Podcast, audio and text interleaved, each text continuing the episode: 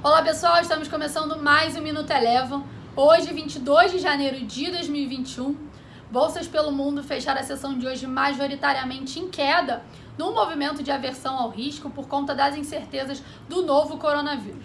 Mesmo com alguns países já tendo iniciado o processo de imunização, a gente ainda vê números recordes de contaminação e de mortes pelo mundo.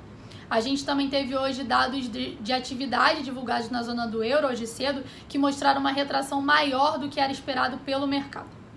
O S&P 500 próximo ao fechamento acabou apresentando uma leve melhora por conta de um pronunciamento do atual presidente Joe Biden, mas ainda assim encerrou o dia com queda de 0,3%.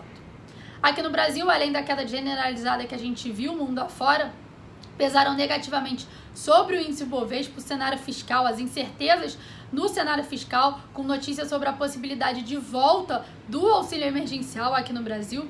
E além disso, a gente também teve o governo de São Paulo anunciar, anunciando no meio da tarde novas medidas restritivas por conta do aumento do número de casos aqui em São Paulo. O Ibovespa teve o seu quarto pregão consecutivo de queda encerrou a sessão de hoje com baixa de 0,8%. Destaque negativo na sessão ficou por conta das ações da IRB, que caíram aproximadamente 9% após a companhia divulgar os seus dados mensais de novembro. Já o dólar por aqui teve um desempenho forte de alta, o real foi uma das moedas emergentes que mais se desvalorizou no dia de hoje, e às incertezas no, do lado fiscal e do lado político também, além do aumento do número de casos da, da Covid-19 aqui no Brasil. Por aqui, o dólar encerrou o dia cotado a R$ 5,48, com alta de 2,14%.